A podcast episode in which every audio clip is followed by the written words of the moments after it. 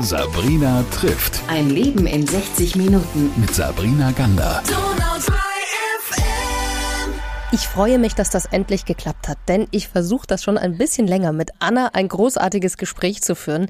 Und wir beide sind ja so die Marke hart arbeiten, ab und zu dann auch mal hart chillen, aber bis dahin haben wir wahnsinnig viel zu tun. Anna Spindeldreier ist heute bei mir. Schön, dass du da bist erstmal. Hallo, danke für die Einladung.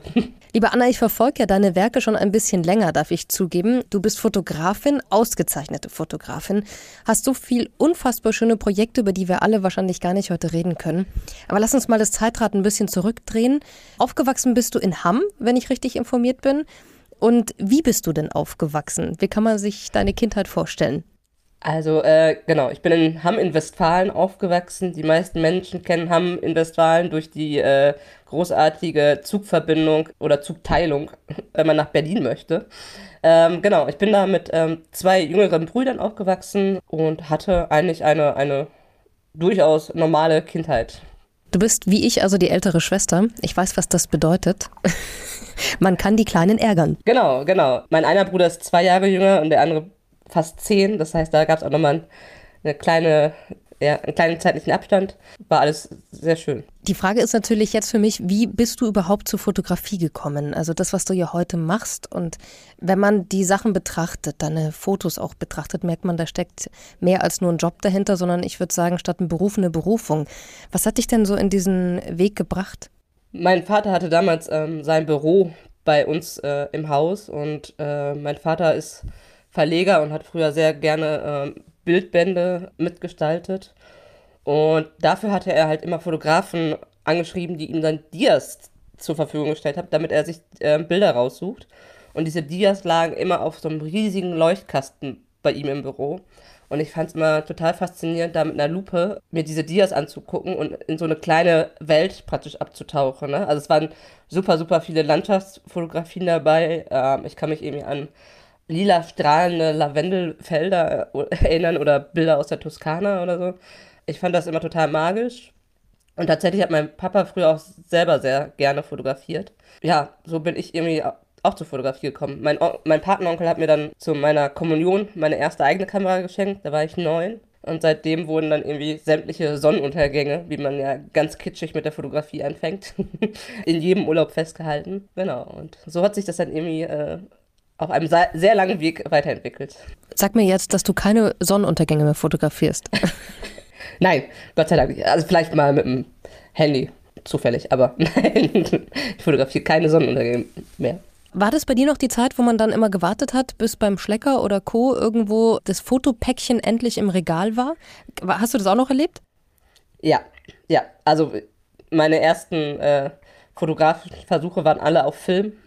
Ne? Und dann musste man immer in irgendeinen Drogeriemarkt vermutlich ne, seine Filmrollen abgeben und hat dann eine Woche oder so warten müssen, bis man dann die Ergebnisse gesehen hat. Heute irgendwie unvorstellbar. Heutzutage muss man bei Jobs irgendwie innerhalb der nächsten zehn Minuten Bilder raushalten, weil der Kunde direkt ein Posting absetzen möchte. Und äh, manchmal vermisse ich die alte Zeit so ein bisschen. Ne? Also dieses, auch diese Erwartung oder diese spannende Aufregung, nicht genau zu wissen, was da eigentlich bei rumgekommen ist das ist schon schön. Und es, ich habe tatsächlich während meiner Ausbildung im ersten Lehrjahr auch noch komplett analog fotografieren müssen und habe dann auch selbst ähm, Filme entwickelt und auch äh, Vergrößerungen selber gemacht. Und das hat mich unglaublich geschult. Also bevor ich halt auf den Auslöser drücke, überlege ich halt schon mal die eine oder andere Sekunde länger, ob ich das Foto jetzt tatsächlich brauche.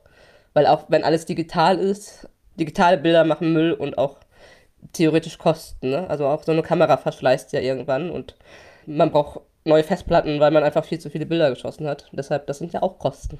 Ich finde, das hatte schon eine Magie. Ich habe das auch gemacht. Ich habe die Fotos noch entwickelt. In, weiß noch, dass man das in diese Wannen da reintun musste mit diesen Lösungen und dann aufhängen und dann langsam, langsam kam irgendwas. Also es hatte schon auch etwas. Wir wollen jetzt nicht immer über die guten alten Zeiten reden, sondern über auch das, was du machst. Auf deiner Website, wenn man die liest, äh, steht da ein ganz schöner Satz, dass du dir die Welt aus deiner Perspektive anschaust und den Leuten durch deine Art zu fotografieren auch nochmal die Welt vielleicht und auch die Menschen anders darstellst. Es ist deine Art zu fotografieren aufgesplittert in, in zwei Bereiche, so schreibst du das. Und das eine ist vor allem auch deine Körpergröße. darüber müssen wir reden, weil du hast dich da ganz stark engagiert und machst da so tolle Sachen. Du bist kleinwüchsig und hast welche Körpergröße? Ich bin 1,23. Hat es denn in deiner Laufbahn als Fotografin ganz am Anfang irgendwie eingezahlt darauf, dass du eben nur 1,23 bist oder dass du eben kleiner bist als die anderen? Oder war das auch beim Bachelor und bei der Ausbildung egal? Wie hast du es empfunden? Egal war es nicht, weil ich während der Ausbildung schon auch ein bisschen eingetrichtert bekommen habe, dass ich praktisch immer auf, auf der Standardaugenhöhe fotografieren müsste. Das heißt, also ich hatte eigentlich immer eine Leiter dabei und habe sie auch jetzt häufig noch dabei. Musste mir praktisch erst selber auch beweisen, dass auch meine Perspektive irgendwie äh, eine coole Perspektive ist und auch eine, die andere sehen möchten. Beziehungsweise, ich meine, viele, vor allem im Modebereich, viele FotografInnen ähm, fotografieren nicht unbedingt auf Augenhöhe, ne? Damit, weil sie die Models ja auch eher größer erscheinen lassen möchten. Von daher fand ich das manchmal, also so im Nachhinein betrachtet, schon ein bisschen, äh, ja, ein bisschen unfair, dass ich vor allen Dingen in der Ausbildung so darauf getrimmt wurde, praktisch aus, aus Sicht jedes anderen zu fotografieren. Was war denn dein erstes großes Fotoprojekt? Ich glaube, das erste richtig große oder größere war eine, eine Kalenderproduktion für die Lebenshilfe. Genau. Da haben wir irgendwie zwölf verschiedene Kalendermotive dargestellt. Würde ich heutzutage auch so nicht mehr machen. ähm, aber es war schon aufregend, weil es irgendwie mit Assistenz und viel Equipment war und eine anstrengende Produktion und aber hinterher hatte man irgendwie ein schönes Ergebnis in der Hand. Und das mag ich eigentlich am liebsten. Ne? Also wenn ich hinterher nicht nur meine Bilder online sehe, sondern eigentlich auch irgendwas in der Hand habe, sei es irgendwie ein Print äh, in der Zeitung oder halt ja ein Kalender wie damals oder keine Ahnung demnächst ein Buchcover. Ne? Also das sind dann so Sachen, wo ich dann auch immer, die ich dann auch äh, ja gerne irgendwie so stolz der Familie zeige. Das habe ich ja schon eingangs gesagt, du wurdest ja auch ausgezeichnet und hast ganz tolle, spannende Projekte gemacht. Ich würde gerne mit dir über Sit and Skate heute reden und aber auch über diese Diversity Fashion Show. Darüber bin ich ja aufmerksam geworden auf dich. Wann hast du denn angefangen, Menschen zu porträtieren, die vielleicht jetzt nicht der Norm entsprechen? Sagen wir es mal das so. Also der gedachten Norm, weil ich nichts von Norm halte. Aber wann hast du angefangen, deine Linse auf die Menschen zu richten, die dann eben doch ein bisschen auffälliger sind? Ich glaube tatsächlich fing das auch schon während der Ausbildung an. Vielleicht auch so ein kleines bisschen aus der äh, eigenen Revolution heraus, dass ich halt eh nicht auf der Normhöhe fotografieren wollte. Und einfach auch, ja, aus, aus meinem eigenen sozialen Kontext heraus, ne? wie du ja vorhin schon gesagt hast, hattest. Ähm, ich habe mich super viel im Bundesverband äh, engagiert und hatte dadurch halt auch schon ein recht großes Netzwerk und fand es immer irgendwie auch, auch schade, dass, dass so wenig Menschen äh, mit Behinderung in den, in den Medien präsent waren. Ne? Und vor allen Dingen, wie die Menschen da dargestellt wurden, fand ich eigentlich noch viel schlimmer. Ja, wollte das irgendwie so ein bisschen, bisschen aufbrechen. Genau, so, so bin ich dazu gekommen, ja. Was meinst du mit, wie die Menschen dargestellt wurden? Also was für Bilder hast du jetzt im Kopf? Also am schlimmsten finde ich immer die Darstellung von Rollstuhlfahrenden, wenn du eigentlich aus drei Kilometer Entfernung äh, sehen kannst, dass das Model, was im Rollstuhl sitzt, gar kein Rollstuhlfahrendes Model ist, sondern irgendein Model, was in einen Rollstuhl gesetzt wird. Ne? Ähm, die Rollstühle sind dann meistens viel zu groß, viel zu sperrig. Dadurch kommt irgendwie so eine Unaktivität zutage und ähm, das suggeriert einfach ein total falsches Bild von Rollstuhlfahrenden. Und die Bilder sieht man heutzutage leider immer noch häufig in, den Werbung, in der Werbung. Was ich dann auch irgendwie noch schade fand, dass eigentlich immer nur Rollstuhlfahrende und Menschen mit Down-Syndrom sichtbar waren und auch sind in der Werbung und aber Behinderung einfach eine viel größere Vielfalt hat. So bin ich dann auch irgendwie durch meinen eigenen Dunstkreis halt auch und, und über den Kleinwuchsverein natürlich auch irgendwie so auf Augenhöhe gekommen. Darüber reden wir wahrscheinlich dann gleich auch noch. Ne? Das ist Modelabel für, für kleinwüchsige Menschen und habe dann Mode mit kleinwüchsigen Menschen fotografiert und so ergab sich irgendwie eins nach dem anderen. Sag mal, für was, also ich kann mir natürlich vorstellen, für was sich der Bundesverband der Kleinwüchsigen einsetzt. Was hast du denn da gemacht? Was war denn da deine Aufgabe? Und warum hast du dich da engagiert? Weil ist es das, was du vorhin gesagt hast, deine eigene kleine Revolution, dass die dich so angetrieben hat zu sagen, hallo Gesellschaft, guck mal ordentlich hin? Oder was war das bei dir? Also ich habe damals, ich war damals ähm, im Bundesvorstand, weil ich sozusagen die Sprecherin für die Kinder und Jugendlichen bei uns im Verein war. Und es ging damals mehr darum zu gucken, was können wir den, den Kindern und Jugendlichen noch an ein Programm bieten und an Themen, damit die halt in dem ganzen Elterninteresse nicht so ganz untergehen. Das war's mir, ja. Dann lass uns doch über Augenhöhe sprechen und über, über die Mode und das, was du jetzt gerade schon angerissen hast. Also dieses Modelabel. Wie bist du denn gekommen? Was gibt's da zu erzählen und was, was sollten wir alle wissen? Wir Kleinwüchsigen haben halt große Probleme, richtig gut sitzende und passende Kleidung zu finden. Und wir laufen einfach nicht so schnurstracks in, in den Laden und kaufen irgendwas und ziehen es an und sind dann happy, sondern vor allen Dingen bei Hosen heißt es für uns immer ähm, einen Schritt mehr zu machen, insofern, dass wir dann zum Schneider gehen müssen und äh, die Hosen ändern, weil die äh, zu lang sind. Ne? Und äh, auch die Vorstellung, dass kleinwüchsige Menschen irgendwie äh, in der Kinderabteilung äh, einkaufen, ist auch völlig Banane, weil das passt auch überhaupt gar nicht mehr, abgesehen davon, dass wir gar keine Lust haben auf irgendwelche Prinzessin Lilifee oder Prinzessin Anna und Elsa Klamotten haben. Es passt einfach nicht. Genau, und äh, Samma, die Gründerin von Auf Augenhöhe, von dem Modelabel, hat damals ihre Bachelorarbeit über das Thema geschrieben und eine erste Konfektionsgrößentabelle für kleinwüchsige Menschen entwickelt. Das war damals eine Zusammenarbeit mit, äh, mit dem BKMF, also dem Bundesverband auch. Und so haben wir uns kennengelernt und so bin ich dann halt da reingerutscht und habe sie halt unterstützt mit meiner Fotografie, weil du bekommst halt nur Aufmerksamkeit, wenn auch die Öffentlichkeitsarbeit gut ist. Ne? Und wenn du medial präsent bist und zu guten Texten und zu, zu einer guten Sache gehören halt auch immer gute Bilder. Absolut. Was gibt es da noch für, für Probleme, wo du immer wieder vielleicht auch daran stößt, dass du merkst, okay, da denken die Leute einfach nicht mit? mein, eins meiner Lieblingsprobleme, über das ich mich regelmäßig aufrege, sind auf, auf öffentlichen Toiletten, das heißt im Restaurant oder so, Waschbecken, die einfach nicht so gut erreichbar sind, ne? weil die Wasserhähne äh, so kunstvoll drapiert sind, dass sie einfach drei Meter hinten an der Wand kleben oder äh, Seifenspender auf einer Höhe hängen, wo ich so denke, könnte ich auch drunter duschen, aber ich komme trotzdem nicht dran. Ähm, das sind so meine Lieblingsthemen, weil ich immer denke, also es gibt doch auch Kinder, die da auf Toilette gehen und die müssten ja auch drankommen können eigentlich. Ne? Und ein lustiges Beispiel, was ich immer gerne erzähle, ist, dass ich, je nachdem, wo ich bin, manchmal äh, den ganzen Tag nicht im Spiegel gucken kann, weil alle Spiegel äh, so hoch hängen, dass ich äh, keine Chance habe. Wenn dann mal die Wimperntusche ein bisschen verschmiert ist, merke ich dann, sehe ich es dann meistens erst abends. Aber das sind halt, ja, das sind so die, die Kleinigkeiten. Worüber ich mich aktuell auch ein bisschen ärgere, ist so bei der ganzen Debatte um den, um den Klimawandel und dass wir ja auch alle irgendwie, ja, was dazu beitragen sollen, ist so die Tatsache, also ich würde total gerne mein Auto abschaffen, weil ich das in Dortmund selber fast gar nicht brauche. Aber ich brauche halt, brauche es halt für Jobs, ne, wenn ich dann irgendwie in einer anderen Stadt unterwegs bin. Aber ich habe null Chance, mir irgendwie Mietwagen zu leihen. So. Und das ist halt so eine Sache, wo ich echt denke, das ist total schade, weil ich würde halt die Ressourcen gar nicht sparen und auch vielleicht das Geld. Und was nützt es mir, wenn der Wagen irgendwie vier Wochen am Stück in Dortmund steht und ich ihn dann irgendwie einmal im Monat benutze? Das ist halt, das ist total schade. Keine andere Chance, irgendwie an irgendeinen anderen Mietwagen zu kommen oder überhaupt an einen Mietwagen zu kommen, weil der behindertengerechte Umbau da halt ähm, ja, nicht vorhanden ist. Hast du eine Zahl aktuell? Ich habe das nicht nachgeschaut oder recherchiert, wie viele Kleinwüchsige es gibt in Deutschland? Also wir reden immer so in etwa von knapp 100.000. Das ist ja jetzt nicht wenig. Also da könnte man ja durchaus auch mal anfangen äh, nachzudenken und zu überlegen, eben genau solche Sachen mal anzugehen. Man kann ja am Ende immer nicht mehr machen, Annage, als darüber reden, es irgendwie in die Presse zu bringen, so wie wir das jetzt auch tun, und hoffen, dass da draußen mal so ein, ein Groschen mehr fällt. Du hast vorhin von diesen tollen Projekten schon ganz kurz erzählt.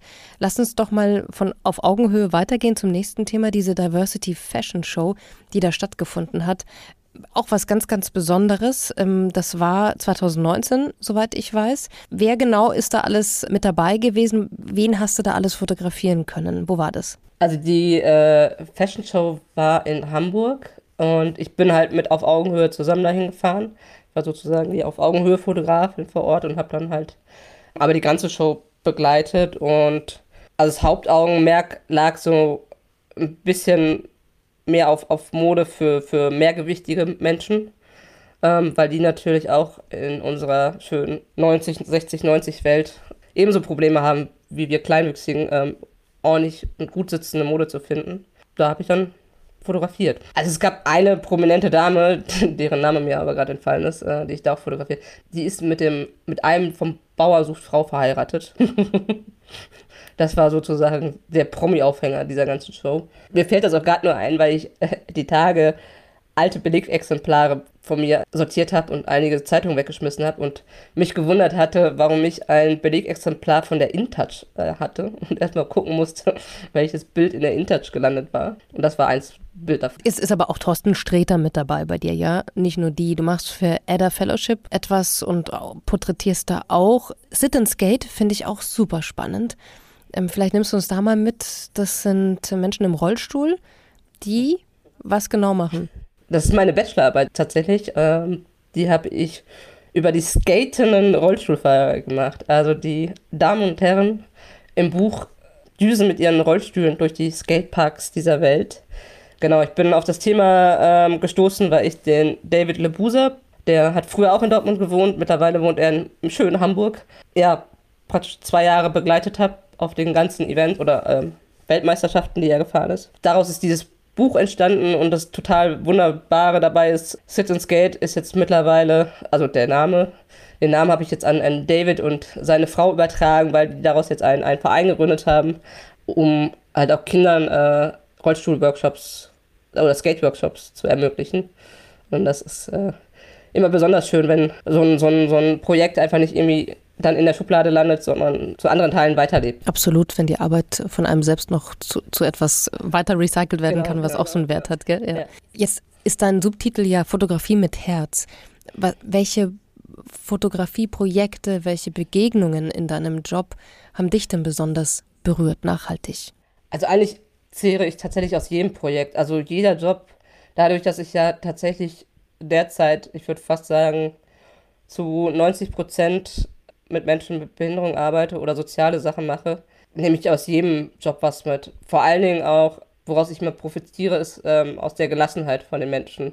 Achte gerade sein zu lassen. Äh, vor allen Dingen bei mir als Perfektionistin kann das manchmal sehr anstrengend werden. Und ja, ich werde da immer hin und wieder geerdet. Das ist immer ganz schön. Und da ist auch irgendwie so eine unglaubliche Dankbarkeit bei, bei solchen Sachen. Ne? Die kommen dann auch auf dich zu und bedanken sich dafür, dass du da bist und dass du diesen Job machst und dass du so schöne Fotos machst. Das kriege ich tatsächlich so bei den, den normalen Business-Porträts oder so nie zu, oder seltenst zu hören. Ja, eigentlich nie. Und das ist eigentlich immer äh, schön. So, gibt es manchmal so, so einen Punkt, wo du dich selber fragst, ist das jetzt die Aufmerksamkeit, weil du kleinwüchsig bist und Fotografin oder ist es die Aufmerksamkeit, weil du Fotografin bist? Ich stelle mir das echt fies vor, weil es geht ja um dein Werk, ja, also es geht ja jetzt nicht um deine Körpergröße und trotzdem ist es ja ein Thema. Ich meine, wir reden auch darüber, klar. Ich habe natürlich das Ansinnen gehabt, dass wir auch mal darüber reden, aber ich, ich finde ja deine Fotografieprojekte so toll. Aber hast du das manchmal, dass du dir, dass du da sind und sagst, okay, was ist es jetzt? Tatsächlich habe ich das sehr, sehr häufig. Ne? Also man kann Künstler und Werk ja nicht voneinander trennen. ähm, und ich war auch schon auf der einen oder anderen inklusiven Veranstaltung, wo ich mir die Frage gestellt habe, okay, bin ich jetzt hier, weil ich äh, tatsächlich gute Arbeit mache? Oder bin ich hier, um die Inklusion auch nochmal in Persona zu verdeutlichen? Und mittlerweile denke ich mir so, also wenn der Job vernünftig bezahlt ist, ist mir das eigentlich egal. So, ne? Weil ich mache meinen Job, ich weiß, dass ich irgendwie äh, gute Bilder mache und wenn ich dann auf einer Veranstaltung rumrenne und dann auch noch ein bisschen die Inklusion sichtbar mache, ist das auch okay. Auf der anderen Seite nervt es mich halt auch tierisch, dass mir häufig nicht zugetraut wird, dass ich das Ganze beruflich mache. Ne? Also, dass ich dann auf eben solchen Veranstaltungen immer, immer wieder die Frage gestellt bekomme, ja, Sie machen das nur hobbymäßig, oder? Und ähm, dann denke ich mir so, nee, ich renne hier nicht acht Stunden zum Spaß rum und kletter äh, 10.000 Mal meine Leiter rauf und runter, weil ich das hobbymäßig so geil finde. Ja. Was sollst du denn dann hauptberuflich machen? Verstehe ich jetzt nicht ganz. Äh, das Credo der normalen Gesellschaft ist ja eh, dass Menschen mit Behinderungen nicht arbeiten. Also, das ist eigentlich das Problem, was ich gerade auch schon mal angesprochen habe, mit der Tatsache, dass in den ähm, Medien nur oder häufig nur Rollstuhlfahrende und Menschen mit Down-Syndrom gibt, weil der Großteil der Gesellschaft dann denkt, okay, wir können keine Menschen mit Behinderung einladen, weil wir sind nicht äh, barrierefrei. Oder alle Menschen mit Behinderung sind auch kognitiv eingeschränkt. So, ne? Also auch mir wird hin und wieder eine kognitive Behinderung unterstellt, nur weil man mich sieht. So, und das ist das, ne? Also wenn sich der Arbeitgeber damit nicht auseinandersetzt oder sich seinen, seinen eigenen Horizont mal erweitert und feststellt, dass es einfach viel mehr Menschen mit Behinderungen gibt und natürlich dann auch Behinderungsformen, die auf jeden Fall irgendwie, weiß ich nicht, im Radio arbeiten könnten. Ich meine, selbst Rollstuhlfahrer können das ja auch. Ne? Ähm, dann, dann würden die da auch offener werden. Aber das tun die ja einfach gar nicht. Ne? Und wenn du selber in deinem eigenen Umkreis keinen Menschen mit Behinderung hast, dann wirst du das auch nie tun. Da fängt dann halt das Problem an. Oder auch, ich sage auch gern bei, bei, bei Schauspielern mit Behinderung, ne? Also, wo der ganze Filmwelt schreit immer, ja, aber es gibt doch keine guten Schauspieler mit Behinderung. Und dann sage ich immer, ja, A, müsst ihr erstmal ein bisschen mehr suchen als vielleicht üblich. Und B, wenn ihr nicht anfangt, Schauspielschulen barrierefrei zu machen, dann äh, wird da auch kein Nachwuchs entstehen, weil die gar keine Möglichkeit haben, genau das Gleiche zu lernen wie ihre nicht behinderten KollegInnen. Wobei ich sagen muss, ich war auf der Schauspielschule und tatsächlich war da ein Kollege von mir im Rollstuhl. Dem haben sie nur damals, ist ja ein bisschen her schon bei mir, dem haben sie damals nur gesagt, naja, also deine Rollen sind halt immer limitiert, du weißt schon auf welche. Ich denke, es dauert einfach noch ein paar Jährchen, glaube ich, bis das alles so umgesetzt ist, wie man sich das wünschen kann. Und diese ganzen Debatten, die es gerade gibt, sind eben genau deswegen ja auch nötig. Ich habe ja auch vor kurzem mal mit Janis McDavid gesprochen, der, der ohne Arme und Beine auf die Welt gekommen ist. Der dann gesagt hat, du kannst ja auch mal anmoderieren, ich bin der mit den schönen blauen Augen. Wenn man das tut, hat er gemeint, dann ist, dann ist seine Arbeit vollbracht. Aber ich glaube, das ist eben noch ein, noch ein bisschen hin. Lass uns mal ein bisschen perspektivisch nach vorne gucken, Anna. Ähm, was sind jetzt für Projekte, die dir vor der Haustür stehen oder in welchen arbeitest du gerade? Und danach frage ich dich noch was. Ja, mein derzeitiges Herzensprojekt ist ähm, eine Serie über, ich nenne es so gerne, beruflich erfolgreiche, kleinwüchsige Frauen. Ne, einfach aus meinem eigenen Kontext heraus habe ich dieses Projekt gestartet, in dem ich ähm, viele unterschiedliche kleinwüchsige Frauen porträtiere und die jetzt so nach und nach ähm, am Arbeitsplatz besuche und eine Reportage darüber mache, um dann schlussendlich mal irgendwann eine ganz große Ausstellung daraus zu machen, um zu, dann halt auch zu zeigen, so, ne, äh, wir sind viel mehr und wir können auch viel mehr, als ihr uns zutraut. Und weil nämlich das Problem ist ja auch, ähm, dass, dass behinderte Frauen halt tatsächlich dann die doppelte Stigmatisierung abbekommen. Ne? Also nicht nur, dass sie behindert sind, sondern dass sie halt auch Frau sind. Und ich sag mal so gerne, ich in einem handwerklichen Beruf kriege das halt auch tagtäglich zu spüren. Ne? Also vor allen Dingen von meinen männlichen Kollegen, ähm, denen ich dann mal hin und wieder, keine Ahnung, auf irgendwelchen Presseevents begegne, dass die ja Fotografinnen eh alle nicht so ganz so ernst nehmen und dann so eine äh, behinderte Fotografin ist natürlich dann nochmal so doppelt so, oh, nee, komm, kann ja eh nichts. Genau, darum dreht sich gerade das Projekt. Das ist, ein, wie gesagt, ein freies Projekt und das versuche ich dann in meinen durchaus schon vollen Alltag irgendwo zu integrieren. Und da arbeite ich schon ein bisschen länger dran. Aber jetzt habe ich tatsächlich gerade ein äh, Kreativstipendium von Getty Images. Das ist eine große Fotoagentur, eine weltweite Fotoagentur äh, gewonnen. Und das hat mich dann, oder es beflügelt mich gerade, ja, weiter an dem Projekt zu arbeiten.